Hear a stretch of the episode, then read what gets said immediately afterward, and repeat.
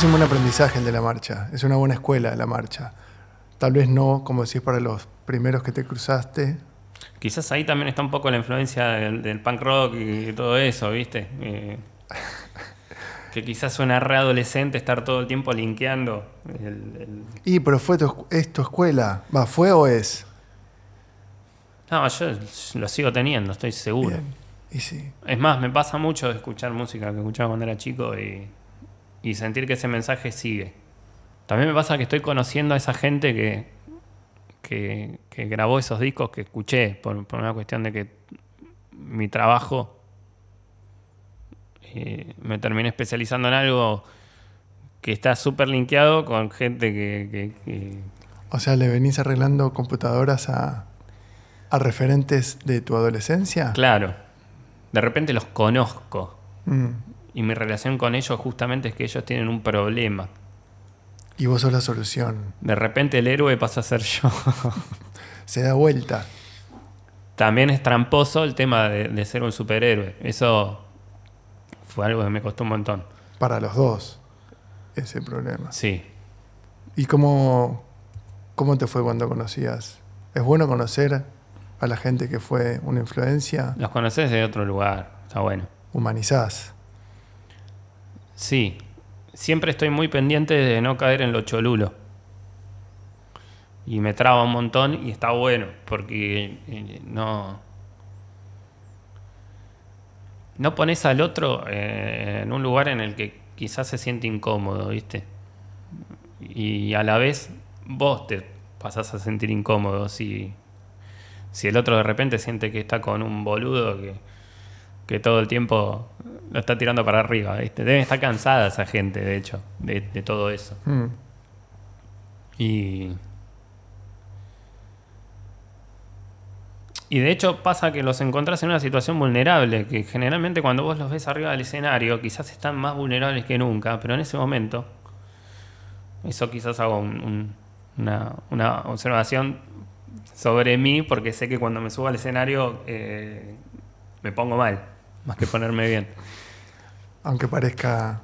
Aunque esté todo servido que me ha pasado de estar en situaciones deprimentes y me ha pasado de estar en situaciones en las que todo corría bien y yo no lo pude disfrutar quizás. ¿Pero es automático? ¿Que te pones mal automáticamente cada vez que te subís al escenario o, fueron casos puntuales? No sé, quizás tiene que ver con una cuestión de, responsabilidad, no mm. sé, y de autoexigencia y, y la exposición tal vez también, no sé. No sé, no sé, quizá no lo trabajé lo suficiente para saberlo. ¿Y llegas a disfrutarlo igual? Sí. Ok. A ver, también está ligado esto de, que pasarla mal implica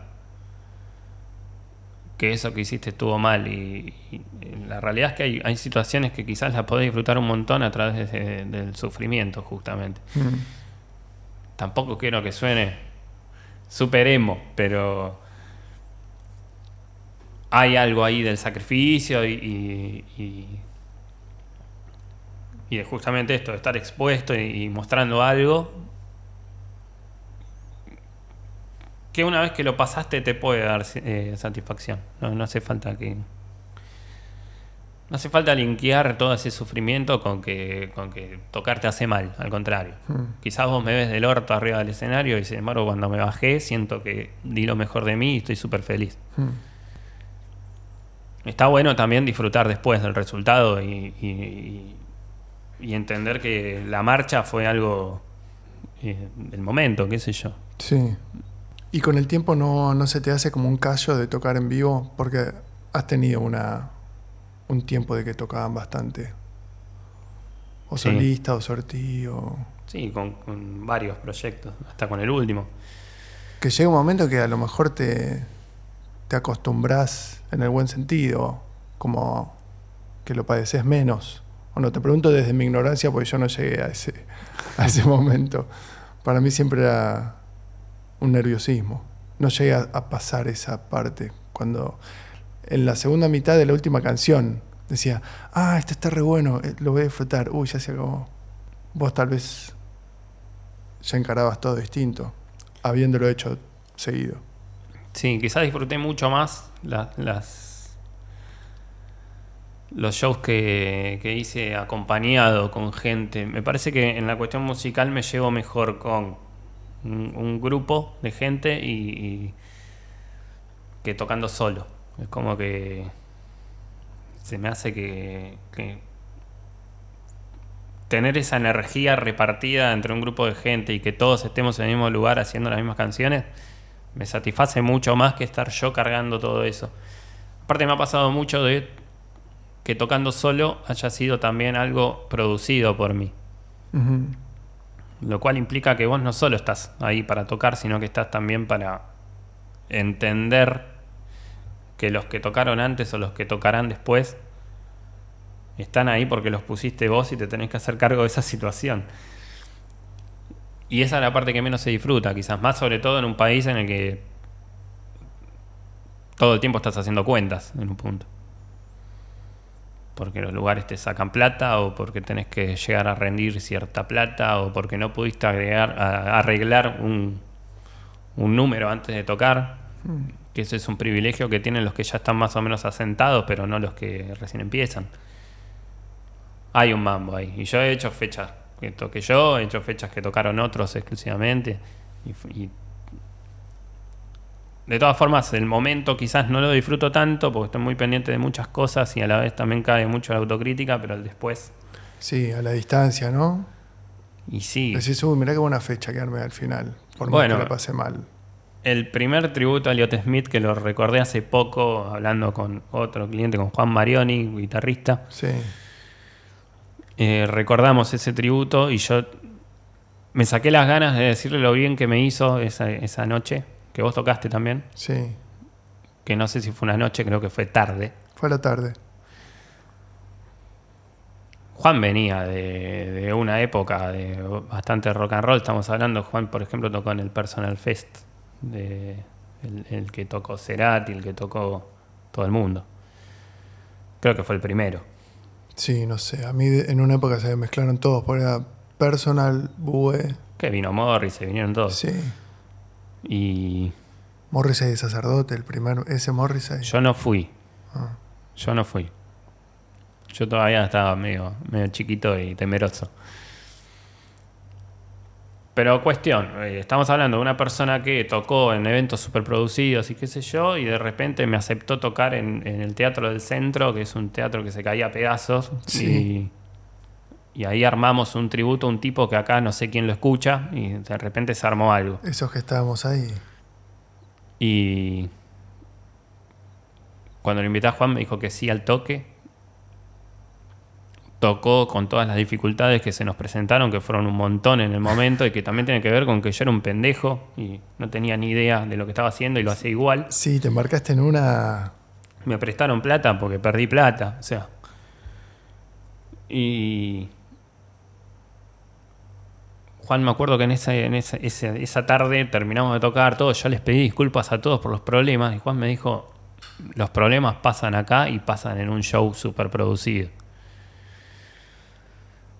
Y a mí me dio un alivio porque de todos los que estábamos ahí, que junté mucho under, no sé, también tocó Barbie, que ahora está eh, más arriba que, que en ese momento. Que quizás ahora sí, la conoce el 99% de la gente que, que llega a escuchar esto, quizás a ella. Pero en ese momento éramos todos super under. Sí. Y cuando me dijo eso fue como, ok, bueno, Un alivio un poco. Me pasó lo mismo que le hubiese pasado a, a Greenbank, quizás, Claro. ¿viste? Hay shows super producidos que fallan, hay shows eh, super humildes que salen increíbles Y sí. y hay shows que salen como salen. Sí. Después la vida me hizo encontrar otras situaciones como tocar en el hipódromo de Palermo y que se nos corte la luz dos veces en, en el mismo show. O sea, teníamos que tocar 20 minutos y hubo dos cortes de luz en esos 20 minutos. Dos. Y terminó todo y cuando voy a hablar con el que organizaba la fecha en ese momento, me dijo, bueno, son máquinas y fallan, más o menos lo que dijiste vos. La tecnología se confabula para. En ese momento dije, ah, yo tengo que arreglar máquinas. Bueno, Depeche Mode no se quedó sin luz acá y, Hubo mambo, sí.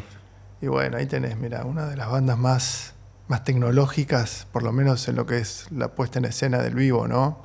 Sí, que después pidieron que le, le devuelvan la plata, pidieron un par de cosas ahí los, los asistentes. En vivo Nabor desde Pancho 96.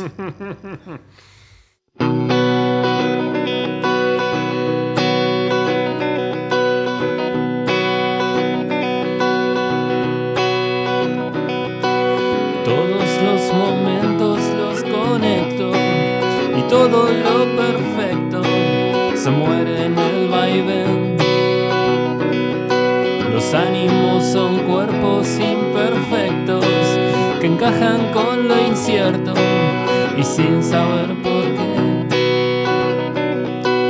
No dediques tu vida a ser normal si todo lo que dictan está mal. El tiempo es un proceso que no depende de nada y a veces esperas y a veces te esmeras en caerle mejor. Noches que se tornan un desierto y días que estás lejos de coros y de lunas. Que no te encante la locura de pensar en la tortura y no en la verdad. Las horas siempre llegan con un poco más de carretera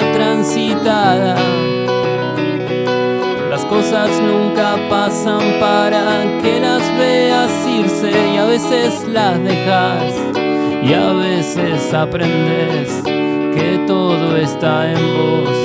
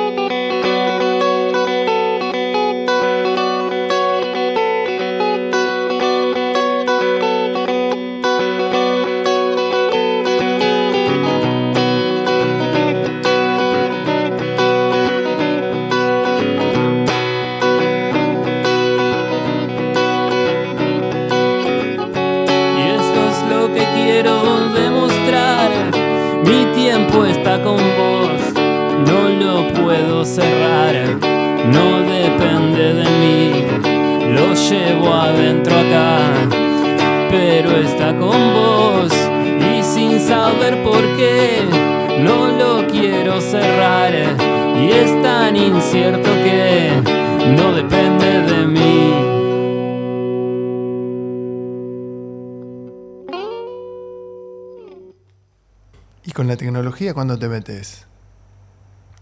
No, desde que nací. Tenías la facilidad de la tecnología, pero el interés artístico, y en un momento decís, bueno, Hay un mambo ahí. Pasó que. En realidad, con la tecnología, yo de chico ya siempre tuve computadoras en casa, porque mi hermano mayor sí, se capacitó y aprendió un montón de cosas y qué sé yo, y estaba metido en esa. de las primeras compus hablamos. Sí, yo me acuerdo de tener una 286 en casa que era como. algo súper retro hoy en día. De hecho, no sé si tengo el recuerdo exacto del aparato, pero hubo un Coleco, un ColecoVision, ColecoVision. Hubo un Coleco en casa. Eh, después hubo una Commodore, que fue como la primera con forma de computadora posta. 64 o Commodore 128. Creo que era 64. Y después, bueno, hubo una seguilla 286, 386, etc- etcétera. Pero siempre tu hermano. Siempre mi hermano era el que metía todo eso en casa. ¿Y vos metías mano ahí o lo- Todo el tiempo yo estaba generando problemas.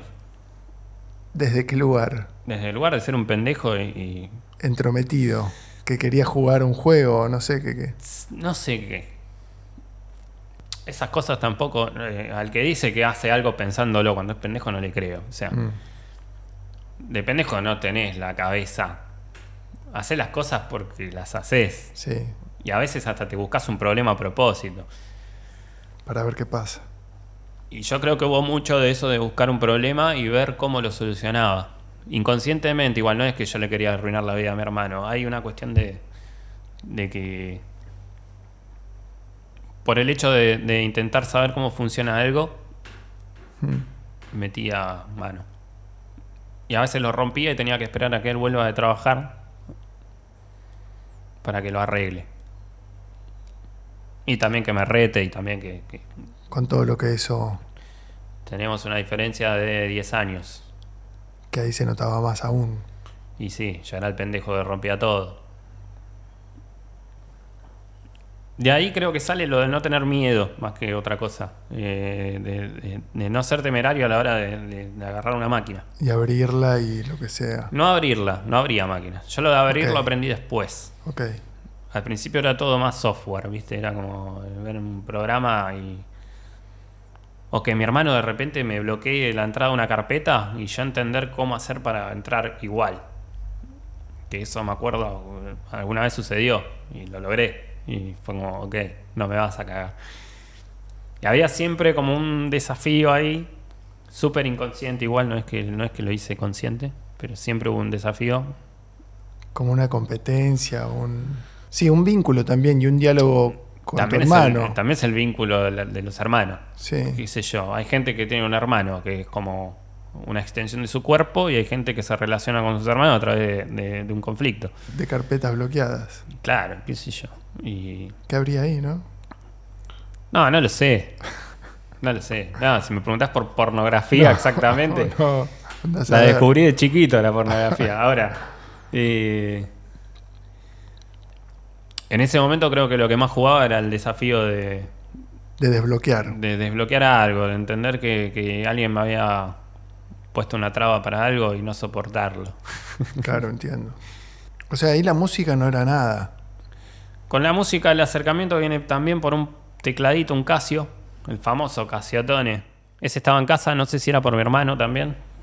Supongo que sí, pero que no le dio bola, o no sé, porque tengo entendido que mi hermano no sabe las notas, no sabe nada. Y el acercamiento creo que viene por ahí, de agarrar ese teclado. También de haber generado cierto fanatismo temprano por Fito Páez. ¿Qué fito es ese? Porque hay varios. Pre-euforia. Eh, digamos, sí, la época del boom de Fito, el amor después del amor, Circo Beat. Ok. Y ¿Ahí cuántos años tenías vos? ¿y el amor después del amor de qué es? 92. 91, 91. creo. 4. Quizás de ese juego de, que me guste Fito Páez agarré ese, teclado y me animé. Y empecé a entender que, de- que si respetaba cierta distancia entre las notas, se iba a generar una armonía. Todo eso fue totalmente inconsciente. Después, cuando aprendí música, eh, sí, entendí lo que había hecho. Pero lo mismo me pasó con las letras de Fito. Las cantaba y no sabía lo que cantaba. Lo agarré 15 años después y fue como, uff, esto me vuelve a gustar. Eh, pero sí, la mayoría de las cosas de, de pendejo creo que fueron como súper De meter la mano. de, sí. De hacer un poco de quilombo, a ver qué pasa. ¿Y desarrollás más la parte de la compo entonces? ¿O, o ahí se pone medio cabeza a cabeza? No sé si. eh, no, no te puedo poner En, en la en- balanza una cosa o la otra. ¿Son medio la misma, decís? Sí, quizás sí. Después ya un poquito más grande. No me olvido más la primera vez que armé una banda. A los 13. Esos 7 años entre los 4 y los 13 los pasamos porque no me los acuerdo. Eh, no son 7, son 9. Esos 9 años los pasamos porque no me los acuerdo, pero... Te diría que cuando armé la primera banda y pisé por primera vez una sala de ensayo, Armaste la primera computadora. Ahí me di cuenta que me estaba pasando algo en serio. Me- La sala tiene un, un antes y un después. la primera vez de una sala Viste que esta sociedad con esto de, de, la primera vez es súper rompepelotas Sí. en la cuestión sexual. Yo creo que Sí, sexual y, en- y otras cosas también, supongo. Yo creo que me, me- me- a nivel vida me pegó muchísimo más la primera vez en una sala que, que el primer encuentro sexual. A ese nivel. Sí, te entiendo. Que quizás es una estupidez, pero. Pero ya que, que- que ponemos en un altar esa primera vez y lo tomamos tan como, como algo súper importante. Lo más importante en mi vida como primera vez fue esa primera vez en esa sala de ensayo y escuchar por primera vez mi voz a través de unos parlantes en una sala de ensayo Mm. que antes de comprender cómo es que se escuche bien o se escuche mal también, que eso con el paso del tiempo se pone bastante tedioso. Que a veces pasa que vas a una sala y escuchas todo mal y te querés morir y, y la pasas mal. Sí. No tengo noción de si en esa primera vez todo sonaba bien. Sí tengo noción de que cuando escuché mi voz Amplificada. sen- sentí que podía cantar más de lo que venía cantando. Eso sí me pasó. Como si se me hubiese ampliado el registro de repente, ponele. Que de hecho esa primera vez fue antes de que me cambie la voz, que eso también lo tengo súper presente. Viste que hay un momento en el que de repente estás afónico y, Y después sos otro. y después sos otro tipo y hablas distinto. Bueno, eso me pasó de estando de vacaciones. Vos ya cantabas tus canciones, te fuiste de vacaciones y volviste con otra voz. No sé si cantaban mis canciones. No Ah, tengo. No tengo registro de eso. No sé si. Pero sí cantaba temas de Fan People, que sabemos cómo es eso. Es un. Necro tiene una voz particular. Sí, y maneja unas escalas bastante amplias también. Sí. Sí. E- ese tipo es increíble lo que hace. Entonces, claro, me fui cantando una canción de Fan People y me volví cantando otra porque no llegaba. Y eso lo resentí, me di cuenta y fue como. Por un lado tenía a mi vieja que le transmitía todo eso que me estaba pasando y me decía, bueno, está más grande. Como si crecer fuese algo increíble, ¿viste? Algo bueno que te, está pasando en la vida. Y cuando me cambió la voz fue como, uff, voy a poder, voy a tener que cantar menos. Y ahí bueno, empecé a escuchar otras cosas. ya Necro no podía escuchar más. ¿Vos sentiste que te cambió para, para mal? Como que estaba. tenías un rango más amplio antes. Sí. Wow. Tengo el recuerdo ponerle en ese momento. Claro, estaba en la tele mucho en rotación un tema de Cerati, Tabú, que tiene un estribillo que se va muy agudo. No sé si lo. No, no lo ubico mucho. De Bocanada te ubico la mitad. De Amor Amarillo casi todo. El resto nada. Bueno, ese tema de Cerati en el estribillo se va Sube. pero arriba. Medio planta y con mí de. Entiendo. eh, tengo el recuerdo de, de poder cantarlo haciendo toda la escala completa, digamos, todo el. el- el- Sí, me todo, todo el rango, Sí. todas las octavas, las, no sé. Y, Y a la vuelta y después no. y a la vuelta no. Pongan otro tema. Se me cortó la mitad del repertorio ahí. Pero. Bueno, pero te, te abre otro. Ahí se. Es que cuando encontrás las limitaciones o cuando la vida misma te trae las limitaciones es cuando vos empezás a, a trabajar en a vos. trabajar en vos y empezás a armar ahí tu propio tu, tu propio comportamiento, tu propia personalidad y, y todo lo que trae. También hay un antes y un después con eso mismo del trabajo en uno. eh, una vez que fui a un estudio y por primera vez quise grabar bien y grabamos con un micrófono increíble. No me acuerdo cuál es. No sé si es Audiotécnica, uno de esos. Yo ese micrófono lo había visto en un video de Radiohead y de repente Lo tenías ahí. con mi plata había pagado un estudio que tenía ese micrófono y grabé un disco con eso. Y me escuché increíble y creo que es lo que mejor canté. Y también me ha pasado de mostrarle los temas a- a amigos y que me digan, che, estás cantando mejor.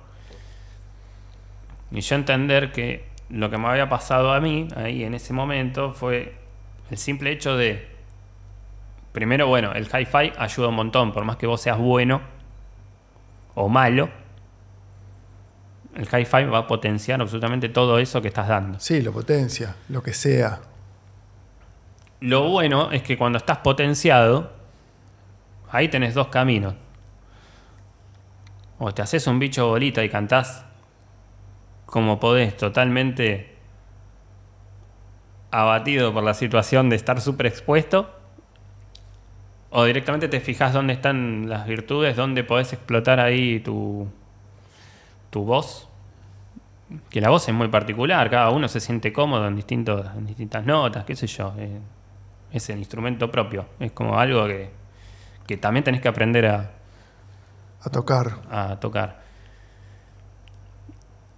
Y en ese momento, con todo, con todo mi plan autodidacta de la vida, de todo, que lo aprendo todo sobre la marcha, me acuerdo de haberme puesto en, en el plan de, ok, ahora que me escucho así y todo esto es increíble y no paro de escuchar mi respiración también, porque también pasa eso en los estudios. Te ponen un micrófono tan increíble que cuando respirás te escuchás. Sí.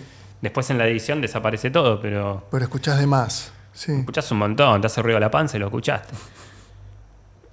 Y me acuerdo de haberme puesto ahí en el plan. Voy a dar lo mejor. Y En función de ese mic o lo mejor, lo mejor. Y yo creo que se fusiona todo. sí. Ok.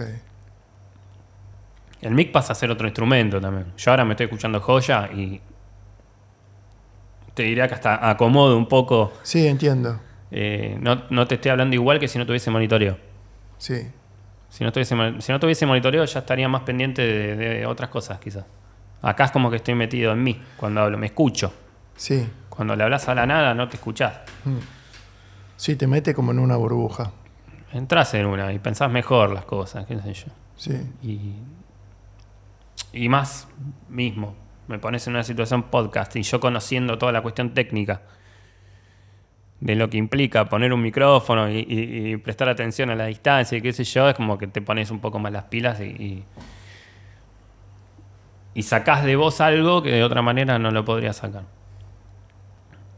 Nos fuimos a la mierda, pero básicamente Sí. ese fue el momento en el que con el cambio de voz logré sentir que estaba eh, mejorando, sentir que, que- que estaba trabajando en, en- en mí, en un punto, y en, en cómo transmitir las cosas. Sí, y la ventaja de que el cambio de voz sea, sea uno. Como, bueno, ya cambié la voz, ya la cambió, ya está, es, ok, va a ser esta voz. Después puede pasar que te la rompas o no sé. Pero no tenemos siete cambios de voces, viste, en el transcurso de la vida. Es como una. No, y también la vida misma todo el tiempo te va a poner en situaciones en las que vas a estar sacrificando cosas y también vas a tener que aprender cosas nuevas o vivir toda tu vida lamentándolas, porque también hay un poco de eso, de, de- de- el hecho de que todo continuamente se renueva y hay gente que quizás la queda en algo, a mí quizás si me cambiaba la voz y me pegaba como el orto el hecho de no poder cantar las canciones que a mí me gustaban, quizás ni siquiera hubiese intentado cantar después. Claro. De hecho, debe haber un montón de, de músicos que nunca cantaron en su vida porque sienten que, que nunca van a poder cantar bien, por ejemplo. Y son músicos increíbles y quizás si pelaran la voz y, y se pusieran a hacer canciones, llegarían súper lejos. Sí. Sí, es la confianza en uno mismo y también el un poco el empuje del, del entorno. Bueno, para tocar solo, Hmm.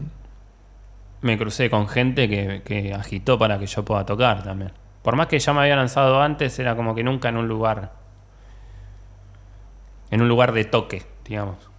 Yo cuando arranqué a tocar siempre fueron lugares. No sé, tengo el recuerdo de tocar en, en un. No era un centro de jubilados, pero era un lugar en el que se juntaba gente grande y no me acuerdo por qué. que toqué Hey Shoot de los Beatles y fue una fiesta. Y al final el que me sacó de, de- de- Lo que me sacó de todo eso fue justamente la junta y el hecho de, de rodearme de gente que ya estaba metida en un circuito y ya conocía lugares y que de repente me dijeron, yo conozco al de la Cigal, vení. Sí. Y ahí estaban los lunes de moda y ahí estaba yo. Es que también había como un. Bueno, a vos te conocí en un lunes de moda, me parece. ¿Sí? Mira vos. Yo te conocí, vos no. Vos a mí no. Puede ser. Que tocamos en plan banda. Sí, también había como un circuito, ¿no? Y había una. Por lo menos una inquietud. No sé si un circuito o una escena. Pero había una cosa de. del cantautor y de. y de ver que. que se podía hacer eso. Que Bochatón había desarmado los gorriones y lo veías solito con una guitarra. Decías. Wow, man, si este tipo pasó de, de eso a esto, lo que yo estoy haciendo en el cuarto de mi casa no está tan mal. Mm. Como que eso era un, un poco un empuje.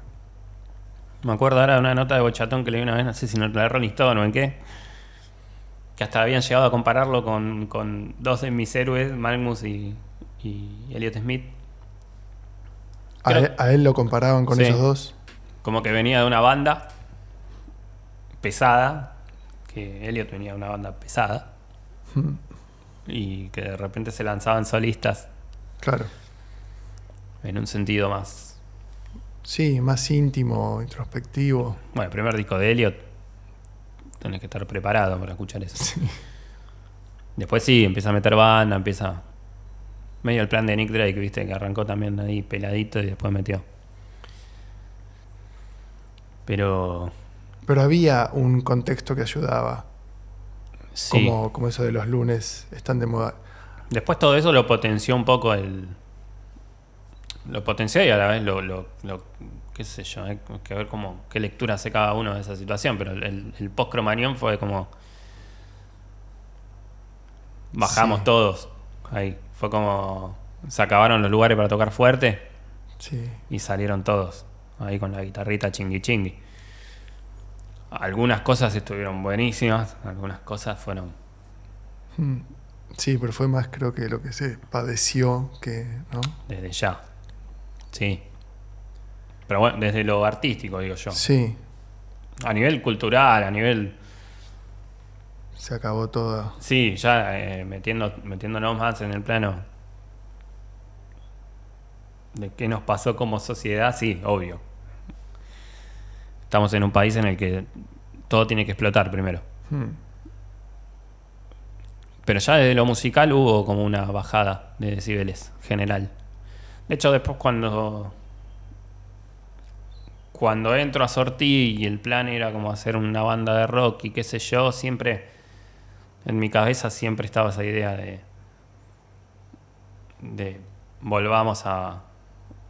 a subir el volumen un poquito. Pero bueno, salió lo que salió, qué sé yo, no sé. Pero siempre, siempre está eso. De terminar un poco con el plan íntimo. Que no está mal, yo disfruto un montón, vos lo sabés, soy Mm. fanático de, de más de un llorón, pero ¿Y dónde te ubicas más? O sea, ¿disfrutás de las dos cosas por igual o...? Pues yo si pienso en vos, pienso más en, en- en vos y la guitarra, más que en la banda porque me conociste. distorsionada. porque Tal vez por eso porque te, te congelé en, ese, en esa primera postal. Es muy probable. Yo me siento más cómodo trabajando en conjunto. Ahora, nunca tuve el agrado de trabajar en conjunto mis canciones. Sí, he hecho algún que otro show con banda, pero siempre fueron shows caóticos. No caóticos porque siempre tengo la suerte de conocer gente que toca increíble y que le paso los temas y toca. Le paso los temas media hora antes de tocar y los hace Mm. que no sé cómo hacen. Yo creo que lo que me pasa a mí con la compu de, de, de que sale porque sale, eh, A, a ellos les pasa a con- ellos les pasa con los instrumentos. Quizás encarar un proyecto solista más serio, encarando una banda y, y llevando adelante el proyecto, es una deuda que tengo conmigo. Eso puede llegar a, a suceder. Está bueno. Miles eso. de veces me dijeron, Cuando necesites. ¿cuándo algo. vas a hacer una banda con tus temas? Claro. Honestamente todavía no me la terminé de creer, quizás, ¿viste? Hay algo ahí de, de- de eso. Hay una traba. Como que quizás sí presté atención a estos detalles como la voz y encontrarla y decir, bueno, acá es por acá. Y cuando estás componiendo, ¿en tu cabeza suena una banda o sos vos y la guitarra? Viste que es inevitable a veces proyectar la batería es esto, el bajo es esto, acá hay un coro que hace aquello. Me pasa que eso lo puedo llegar a trabajar mejor cuando estoy en una sala con alguien que puede tocar el instrumento. Cuando lo flasheo yo, ya mi manera de componer igual tiene algo de de cargarle el ritmo al toque, digamos. O sea, eh, hago una guitarra rítmica. Que, que, que ya te da una intención, ya te la puedes imaginar vos, viste, la, la bata, quizás. No es que hago un tema pensando en que, en que es una guitarra pelada y chau y canto arriba. Entonces no me doy lugar a pensar en la banda. Creo que a la hora de componer me encuentro más pensando en, en, en- en mí y la guitarra que, En la canción en sí más que en una banda. Sí. Después sí, cuando me junto con gente no paro de dar indicaciones de lo que hay que hacer. Mm, De cómo lo imagino yo en ese momento. claro. Pero bueno, también la canción habla por sí sola. Me, pasa cuando me junto con alguien que toca el instrumento de verdad. Mm, Quizás suena mal de verdad, me refiero. Siempre armé las bandas, generalmente son. Es gente que de repente la llama para tocar a alguien y, y va en plan sesión. ¿entendés? mm. Y me pasa que cuando les paso el tema ya saben lo que tienen que tocar también. Porque el tema mismo ya te lo está diciendo. En el, en- Como el mood. En el toque, Sí, ya cuando voy changan, changan, changan, ya es como que listo. ya saben por dónde ir. Claro, ya la- la- la- el que está en tema y el que vive de eso y el que todo el tiempo está recibiendo información de eso, le caigo yo con eso y ya lo sabe. Sí. Ya pasó por ahí en algún momento. Está en otro level. Me pasa mucho, qué sé yo, hay gente que toca cosas animaladas, toca con gente que, aparte de eso, viven tocando. Sí. Yo me la paso arriba en la computadora y hay gente que se la pasa arriba en un escenario. Entonces, eh, si justo por esas cosas de la vida, mi círculo de amistades da con esa gente que se la pasa arriba de un escenario y cuando le pido de tocar en una fecha me dice que sí, y encima si no le pago no le importa, lo hacen porque me quieren, o sea, Mm, sí, si hay plata joya y si no hay no importa, vamos, cabeamos, la pasamos bien. Bueno, dale. Me pasó un montón. Y joya, bueno. Y bueno, es la parte más linda también de tocar. Es lo que más se Sí, disfruta. el vínculo. La amistad en sí. Así que eso, es como que disfruto más. Pensar en todo lo que hice es lo mismo que me pasa en el escenario. Que te digo que la paso como el orto y que después me encanta cuando termino Sí. Y estás contento de saber que lo, que lo hice. que lo hicieron. básicamente mi vida es así, no disfruto un carajo, pero una vez que pasa, Qué bueno que pasó. no sabes lo que hice. Y no sabes qué mal que la pasé. No sabes. Dale, Nahuel.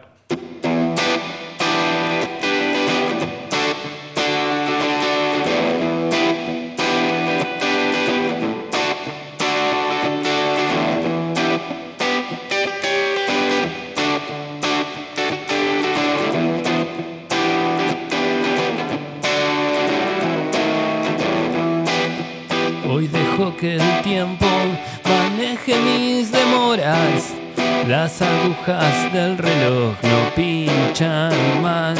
Temprano apunta el sol al centro de la tierra y ahí donde brilla todo está mi mente y yo.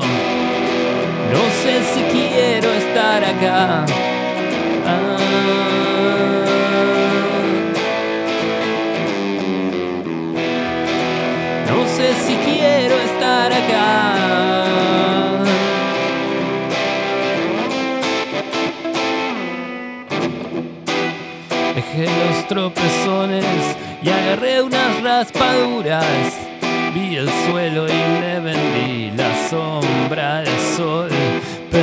En el pasado logra conmoverme y ahí donde brilla todo está mi mente y yo.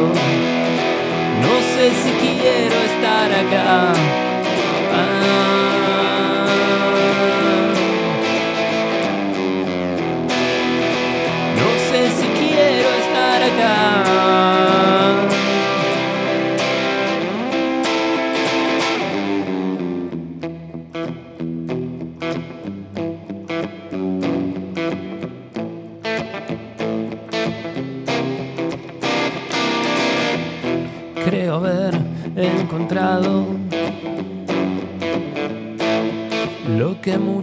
Buscaban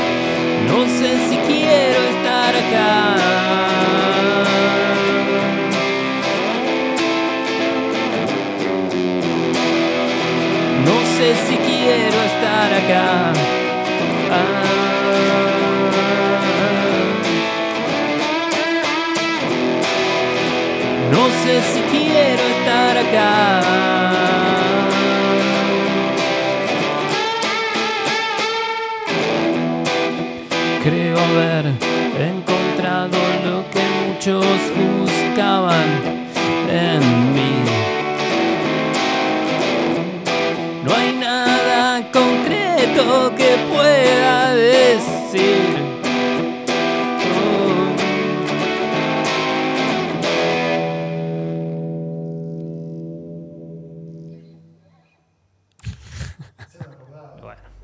Y en un momento, volviendo un poco, que yo te preguntaba si, si querías tener como, como una carrera o un oficio. En un momento decís, no, bueno, ya fue. Voy a hacer. Lo voy a hacer a mi manera.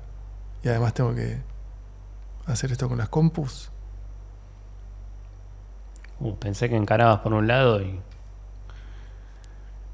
¿A qué te referís con hacerlo de mi manera? A- a- al- Sí, la parte musical, como La bueno, musical. sí, voy a, a componer música- cuando quiero, a grabar cuando quiero, a publicar como quiera. Quizás pasó, pero no pasó como quería. Y la- yo la música la abandoné en un momento. ¿En qué momento y por qué? Me. Bueno, tenía un trabajo fijo que me ocupaba el día, salía a media tarde y me dejaba todo el resto del día para ir a la sala de ensayo, tener bandas, tocar, etc. Cuando me echaron de ese trabajo, ya perdí cierta estabilidad, digamos. Tengamos en cuenta que nada, siempre alquilando, siempre en una, ¿viste? Y ¿Estabilidad económica puntualmente o estabilidad Sí. también de estructura del día y la rutina? más económica que otra cosa porque el día lo acomodaba, como era un trabajo que terminaba relativamente temprano, eh, después la vida rockera arrancaba a las 6 de la tarde. Cuando me echan de ese trabajo, ahí fue que, que para sostener todo lo que tenía empecé a vender instrumentos. Tus, tus cosas. Claro. Y. Y bueno, y a la vez también hubo también cuestiones emocionales, cosas que pasaron en el medio. Enfermedades en la familia, eh, separación mía de, de- De tu eh, pareja. amorosa, claro. Cuestiones ahí que, que yo cuando me pasa algo, No vas a la guitarra. Trato que me pase todo junto, ¿viste? Eh, entonces, nada, lidiar con absolutamente todo eso implicó dejar en segundo plano la música.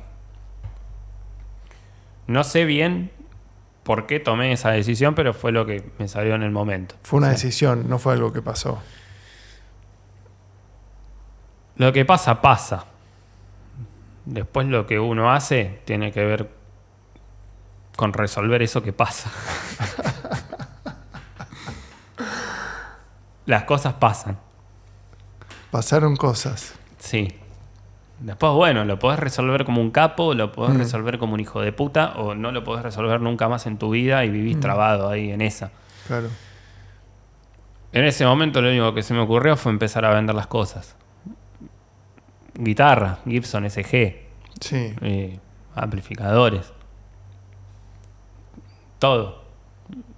Y Para bancar el alquiler, etcétera. claro, y en ese momento dije, bueno, caigamos en esta, toquemos fondo, vendo todo y se va la puta madre que lo parió. Esto cortalo porque capaz que. Capaz que después te bajan el video. ¿No te quedaste con nada, con una guitarra? Llegué a no tener ninguna guitarra. Sí. De hecho, Wow. ahora me acuerdo porque pedí prestada una. Porque no aguantabas más. Puede ser. De hecho, cuando pedí prestada una fue que volví a hacer canciones también. Pero bueno, en el momento mi manera de enfrentar esa crisis, Era sacarte todo de encima. que también es una crisis súper lógica, o sea, eh, me habían pasado un montón de cosas que, que tenían que ver con mi entorno, quizás no tanto conmigo, pero sí. Y, y nada, tenía ganas de pasarla un poco mal. Un poco uno también se busca esos momentos, me parece. Como que. Como que quizás la mejor manera de, de enfrentarte con algo es mandando a la mierda todo. y quedarte en tu casa ahí, armarte como un nicho en, en el que digas, bueno, Bueno, pero a veces la música a nivel composición ayuda también a, a atravesar esas cosas. sí. Vomitar por ese lado, canalizar con la guitarra o con lo que sea. Bueno, tengo algo también con... con- con- ahora, por ejemplo, no, no estoy componiendo. Ahora tengo más guitarras que nunca. y más instrumentos que nunca. Y, y no estoy pudiendo componer. Y creo que tiene que ver justamente con esa cosa de que quizás no me sale nada... Mm. eh, Pero para, para así cerramos lo anterior. En, ese, en esa crisis, llamémosle, dejas, dejas todo, vendes todo y dejas un poco la música. sí. Te focalizas en, en, las, en las compus Ahí es donde entra el negocio. y en algún momento volvés un poco a la música. ¿Cómo es ese regreso? Quizás eso tiene más que ver también con, con la cuestión emocional de- de intentar. De decir, bueno, ya sufrí un montón. Vamos a, vamos a buscar el, el- el alivio. Ok. Me pasa mucho, quizás que, que las canciones generalmente las saco desde el, desde el lugar. desde la necesidad de, de- de- de querer a alguien, ¿viste? De, de amar a alguien. Quizás entra un poco ese plano de decir, bueno, para hacer una canción necesito una musa. Real. Sí. No, a veces inventada, pero. Mm. Inventada a partir de alguien real, ¿viste? Sí. ¿Viste cuando haces la película? Sí. Y quizás en esa etapa de- de- del desamor que venía de una separación, que también venía de. de, de- de- bueno, de mambos familiares. Y. Quizás en ese momento, desde el desamor, no, podía darle lugar a, la música en un punto. Y creo que mi regreso después, una vez que, logro trabajar por mi cuenta, que ahí es donde, entra lo de las compus, lo de tomarme en serio todo lo que había aprendido y empezar a, a usarlo para, para trabajar para los demás. Eh, una vez que asenté eso, creo que me volví a dar lugar a volver a prestarle atención a, a otras personas y, y empezar a componer de nuevo. De hecho, hubo ahí como que armé todo un- una maqueta de un disco entero que nunca me puse a grabar porque después sentí que las canciones eran muy boludas. Pero en el momento, yo ahora si, la- si escucho las canciones que el otro día hice, el, el ejercicio de, de escuchar lo que, había, lo que había hecho en esa época, eh, entiendo que lo hice por esa razón. Entiendo que, que- que estuve bien en no grabarlo y entiendo que estuve bien en hacerlo mal, desde mi criterio, porque fue la vía de escape. Y Va, no fue una de escape, fue mi manera de, de transitar ese momento. No se puede no fallar. Y eso también lo aprendí en el trabajo. Sí. No se puede no fallar. No sos un superhombre. No existe. No. No, cuando te la crees la cagaste. Sí. La mayoría de mis problemas tienen que ver con que me creí el superhombre. Mira, Con el trabajo lo aprendí un montón eso. Con, la reparación de computadoras. Que muchas veces se te acercan a vos desde ese lugar de que vas a brindar una solución. Y por ponerte en ese papel de querer salvarle la vida a alguien, muchas veces cometes errores. y hoy que vas a... mm, Me inquieta un poco eh, el repertorio. Canciones viejas, obvio. Nuevas no hay. No, no hay. No, estuve traduciendo, hay un par de canciones, pero no. Y, o sea, ¿siempre componés eh, estando en pareja o con una musa ahí, aunque sea, aunque te hagas la peli? Soltero y, y oscuro y apagado, ¿no, no agarrás la guitarra? Yo creo que compongo más cuando estoy por tener pareja que, que estando en pareja. Estando en pareja me cuesta un montón la cuestión. eh, no la música, con la música tengo facilidad. Puedo hacer una canción instrumental. El tema son las palabras. Como que se me hace que, que, que elijo mejor las palabras cuando tengo el deseo Mm, de concretar algo. O cuando estoy lamentando algo, o cuando algo, viste, cuando estás en esa etapa de... No quiero decir de enamoramiento, porque en un toque te tenés que estar enamorando todo el tiempo para sostener una relación. Si no, no. No sé. Ya esto quedará criterio cada uno, ¿no? Pero. eh, pero esa, ese, de- ese sí. arranque que tenés con alguien, ese, ese, eso de que alguien todavía es nuevo, La elijo todos los días. eh, eso creo que es lo que me da más palabras que. El entusiasmo de la novedad, un Sí, poco. Ni hablar. Eso es lo que más me, me- Te da letra. más me gusta de escribir. También la canción es como un ejercicio de uno para entender lo que le está pasando. Entonces, cuando alguien es desconocido, estás continuamente queriendo develar ese, ese misterio. Claro. Después Sí. se acaban los misterios, ¿viste? El misterio es inspirador. Y sí. Después medio que se acaban los misterios. Es más, aparecen los problemas, aparecen las Sí. cosas conocidas. Se da vuelta. Aparecen esas cuestiones en las que. en las que de repente empezás a conocerte a vos a través del otro. Si aparecen tres cuestiones. ¿Qué comemos? ¿Qué hacemos? ¿A dónde vamos? El a dónde vamos con la pandemia se fue al carajo. Ahora es qué peli vemos. ¿viste? Claro. Eh, ¿Por qué capítulo vamos? Claro. Cuando se da vuelta la, la- Sí, cuando se consuma. Cuando se consuma, se consume. Sí. Y algo que le pregunto a, a, a varias, o le pregunté a varias personas que pasaron por acá, ¿esperas que la inspiración te, te sorprenda o te sentás a trabajar en una canción? Las dos cosas. No llego a darme cuenta eh, eh, de dónde bajo la música. ¿Cómo es que una situación me da una música? No lo entiendo. Una letra sí. Sí. Porque de hecho me acuerdo, cuando yo veo las letras que escribí, recuerdo el motivo de cada línea. sí. Eso me pasa un montón. Sí, porque lo musical es más mágico, ¿no? Es como todo un bagaje de, sensaciones, conocimientos musicales previos también, lugares Sí. por donde has transitado con la guitarra, que se repiten o no, o que evitando un lugar común caes en un lugar nuevo, que a lo mejor te gusta o no. Es un. Es Eh. como escaparte de un robo todo el tiempo. Básicamente. Te maté. No me pasó mucho. Nunca te robaste nada. Me refiero a esa sensación.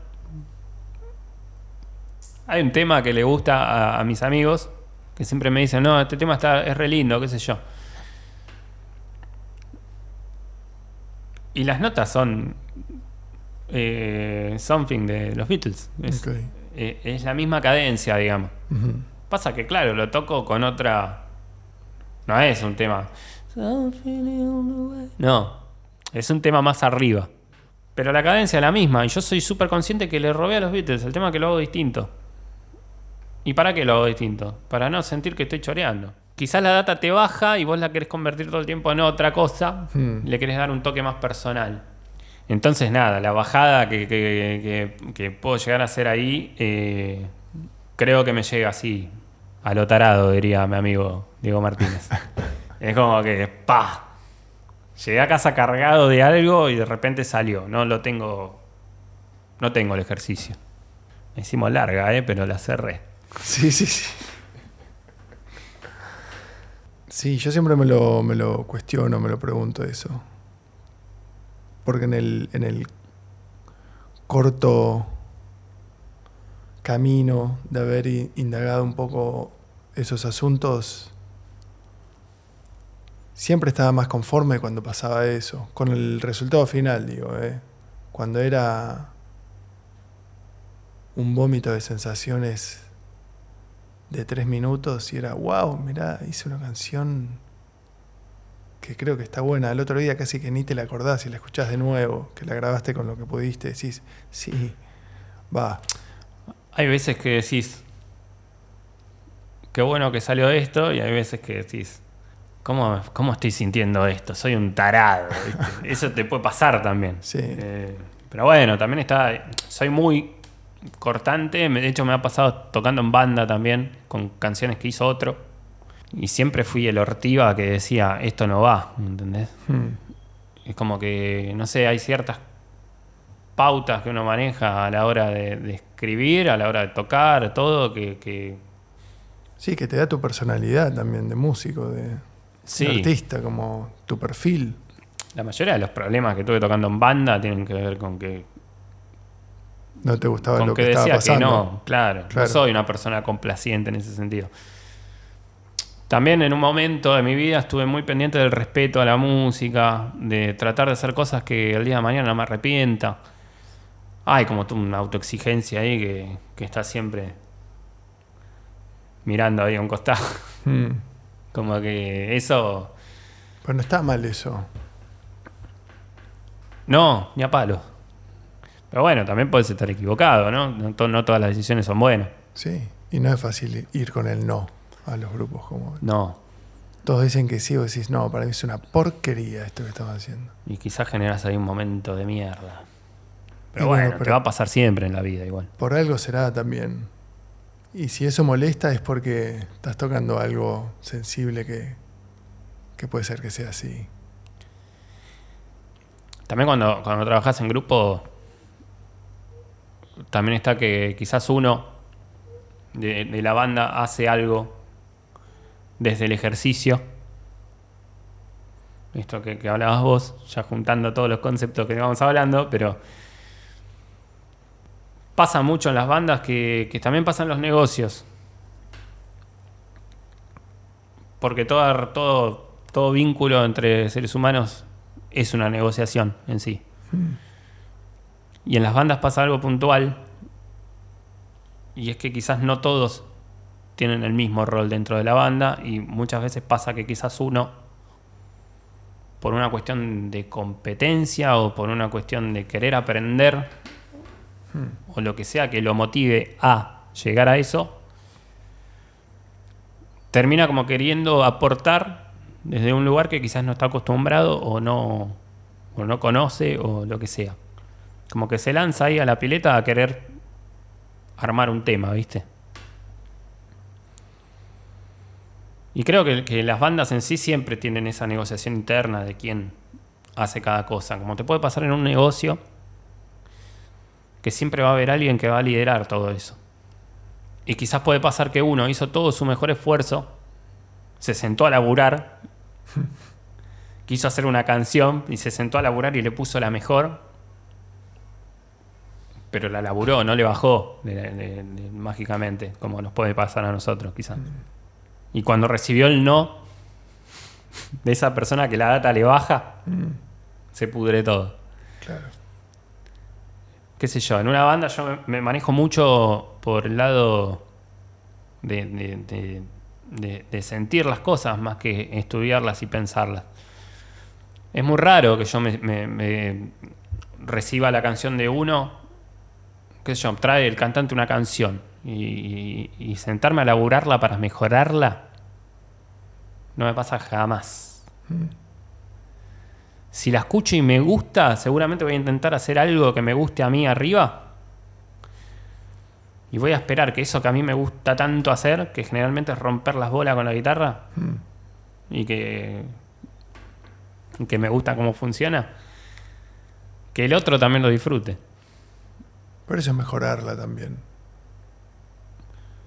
Sí, pero quizás no pensándolo como como como quizás tiene un, un- un plano más individual esto que te digo. O sea, tiene que ver más con poner lo tuyo. Y tu disfrute también. Porque si vos laburás algo que, que ya te trajo otro, tiene más que ver con una cuestión de. de responder a eso. Mm. Es como, como cuando tenés que mejorar un programa, ¿viste? Sí, ya hay una base. Ya está base, programado. ya está, sí. En cambio, cuando vos le pones lo tuyo sin importarle, sin importarte la intención del otro, Mm. ya ahí se genera como un intercambio en el que cada uno tiene que tiene que dar lo suyo a eso. Quizá me estoy enroscando un montón, pero eh, básicamente el plan tiene que ver con eh, armar una canción a partir de lo que a uno le baja. Mm. Hay gente que le baja algo y, lo puede llevar a cabo, hay gente que se tiene que sentar a, a laburar como loco todos los días y le sale lo que puede. Me ha pasado mucho con bateristas, ¿viste? Que quizás el, batero... Hay bateros, super músicos, me refiero a que... Eh, super musicales. Pero es muy jodido encontrar un batero que... que entienda las canciones, que escuche los instrumentos. Generalmente los bateros a lo sumo te escuchan la rítmica del instrumento. Esto que te decía de... de- Los estás matando, pobres. Nah, pero hay bateros increíbles, qué sé yo. Eh, yo por lo menos los bateros con los que toqué disfruté un montón todos. No, no es que, que- que lo digo desde la mala experiencia mía, al contrario, lo digo desde la buena experiencia. Pero un batero que, que no, no agarra, que no, que no labura desde, desde la canción, digamos, que está tratando de, de- de poner algo desde el, desde el- desde el laburo en vez de Sí, entiendo. te descoloca. Es como. Y de repente ese batero le da ganas de hacer una canción y te, te la lleva a la sala. Y la canción desde lo musical quizás no tiene nada para dar. Y, y le decís que no y se pudre todo. Claro. No, qué garrón. Es muy difícil una banda. Yo con, con- con tener un negocio, con tener un, un- proyecto comercial, Mm. no musical, Mm. aprendí un montón de eso, creo. De, De los roles y de Sí. los liderazgos. Es de, que la, eso- de la dinámica grupal, digamos. Sí, eso de hecho, si, si vamos más a lo, a lo filosófico, Sí. quizás ya eso lo ves hasta armando una computadora. Porque cada parte de la computadora se va a ocupar de algo. Y vos lo que tenés que hacer es el mejor ensamble posible para que una cosa se lleve lo mejor posible con la otra. Y en un negocio pasa lo mismo. O sea, tenés que encontrar las personas que colaboren con eso Con ese bien común. que trabajen para eso, colaboren está mal. Eh, Sí, que, que- que trabajen para que esa computadora tire la data que tiene que tirar. Pero todo se reduce a eso. O sea, si vas a lo más básico, pasa esa cosa de la naturaleza que está continuamente replicándose. Sí. Eh, si te vas a dedicar a las computadoras, fíjate cómo funciona una computadora y después trata de, de- de hacer algo parecido a eso. Sí, o las hormigas, todo, lo tenés en todos lados. Y sí. Yo digo computadora porque tiene que ver con lo que hago. Por supuesto. Y cuando lo vi, Dijiste, no, epifanía. cuando de repente, en vez de armar una computadora, me puse a pensar en todo lo que hacía que esa computadora cuando le aprieto el botón de power prenda, dije, ah, ok. Estos son un montón de partes que se están poniendo de acuerdo. Y hay cosas que este componente no las va a poder hacer porque ya las hace este. Y este las hace mejor, porque este la información no la guarda. Pasa, claro, sí. Y te va a pasar que vas a compartir un proyecto con alguien que la información no la guarda. ¿Y qué, y qué tenés que hacer vos como líder del proyecto? Encontrar esa otra parte Que la guarde. que la guarde. ¿Y qué te va a pasar? Y quizá no puede guardar tanta información ese muchacho. Bueno, Entonces necesito dos. y así con todo. El día que aprendí eso, me ahorré un montón de problemas que tenía. Dejaste de tocar en banda. Me encantaría tocar en banda igual. No, pero en cuestiones de, de- negocio, en lo comercial, me pasó eso. Digamos, que me, me empecé a expandir cuando realmente entendí que yo solo no podía. Solo no se puede hacer nada. ¿Y fue abriendo una compu? ¿Fue así de, de fílmico? Fue cerrando una cosa. sí. Hubo algo de eso. eh, en ese momento, sí. Fue como. Cerré la computadora. Toqué el botón de power y dije. ¿Por qué toco el botón de power y tengo pantalla? Es un momento mágico porque es una pregunta muy boluda también que quizás la resolvés diciendo no, porque enchufé el botón de power al, al motherboard. Mm. Sí, perfecto, pero eso lo único que hace enchufar el botón al motherboard es mandar una señal y después de esa señal pasan un montón de cosas. Y con la gente te va a pasar lo mismo. Quizás hay cosas que las vas a comprender hasta cierto lugar y no vas a querer ir más a fondo, quizás porque no te interesa también. Mm. Y después hay cosas que las vas a querer ver más en profundidad y vas a decir, ok, ¿qué hay más allá de encender esto? Sí, o cuando querés ver más allá y no hay más allá. Decís, ah, es hasta acá. Cuando se acaba el misterio. Claro. Uf. Cuando se acaba el misterio tenés dos opciones, o salís corriendo, O, o salís corriendo. nah. o decís, bueno, demos lugar a pequeños misterios cada tanto. Claro, o, o importar misterios. ¿Pero te referís a la pareja puntualmente? En esta analogía, Puede ser. puede ser. Puede ser. No sé, la, la cuestión pareja es como que estás metiendo ahí un. Por momentos, quizás, ¿no? Metes un caudal de energía gigante. Y también hay que entender que a veces esa energía se puede ausentar. Sí. Como dijo Fito, vos ya sabes comprender, es solo un rato no más. Te podés ir, te podés pirar. Sí.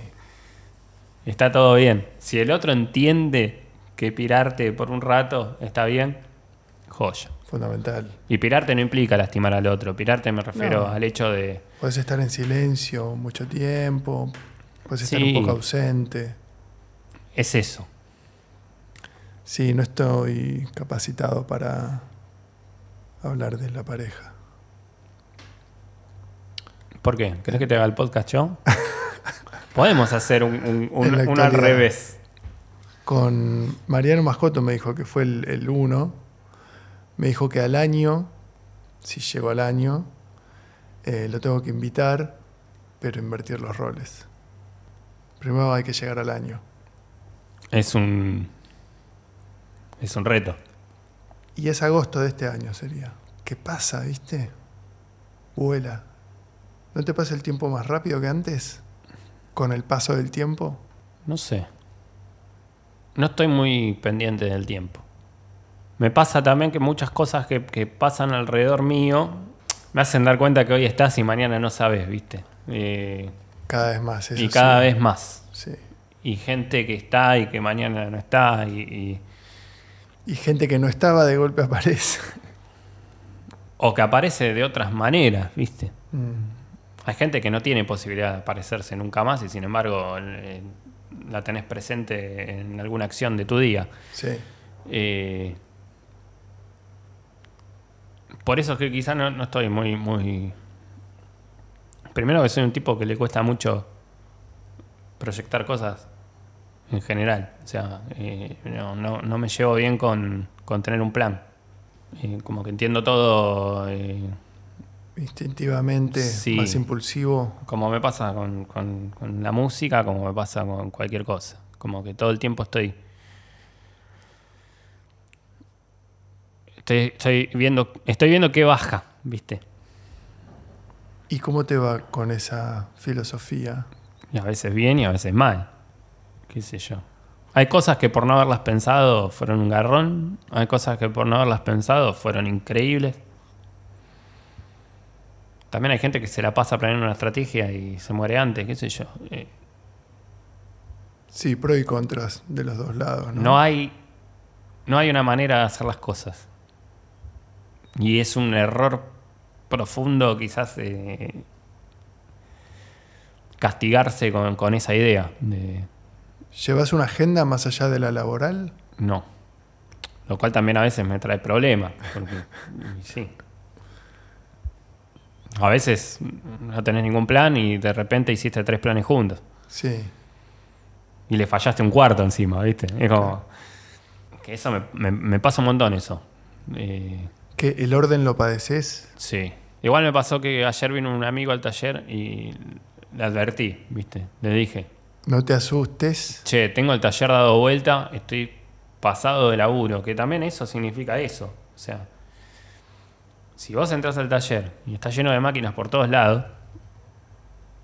no es porque me esté yendo mal, No, no, te está yendo bien. me está Estás- yendo bien. El problema es que no soy ordenado. Ujú.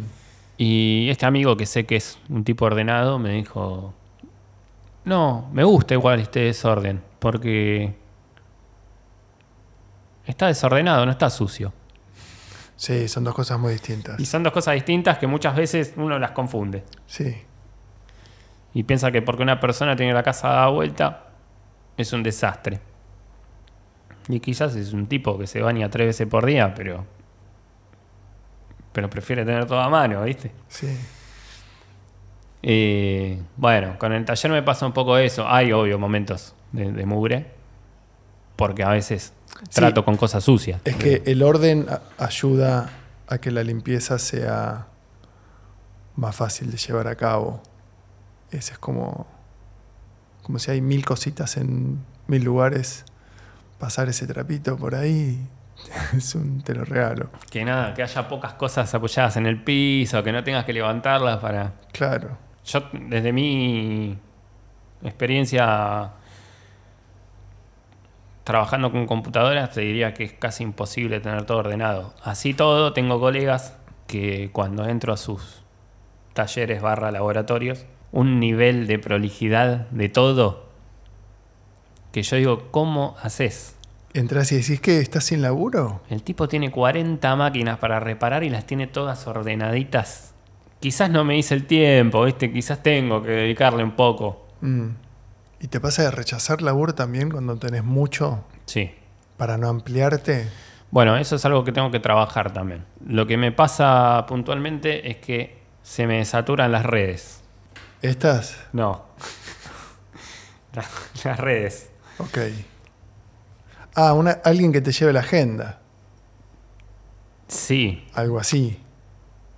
Lo que pasa que también son tiempos según cada compu.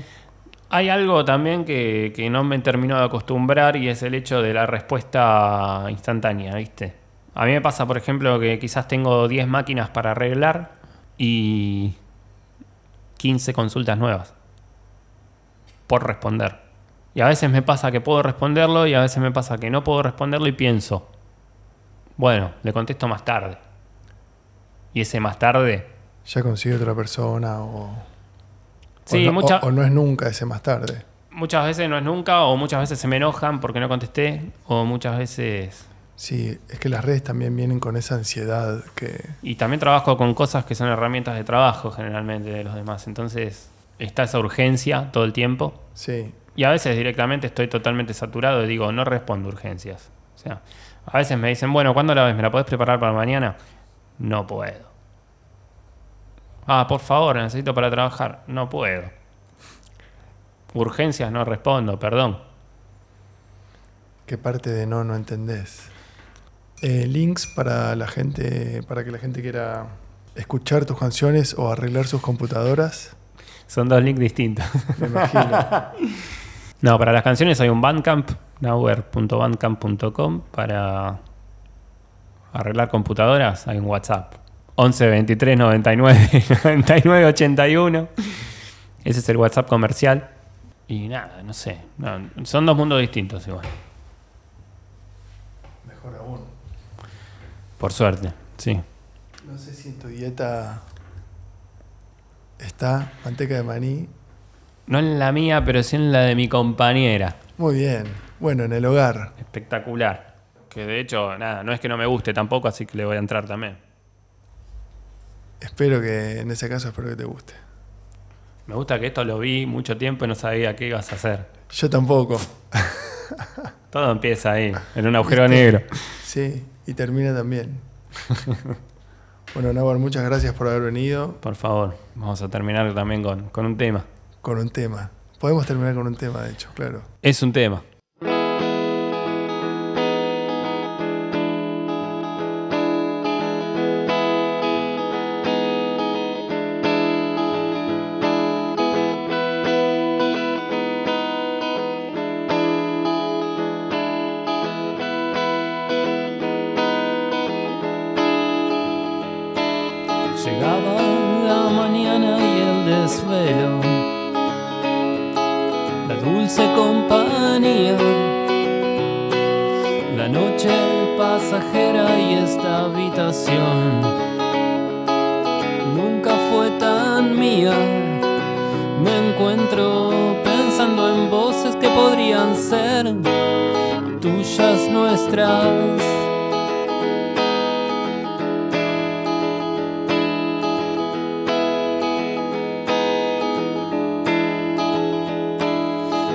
Estabas dibujada justo en la pared que miro todo el día.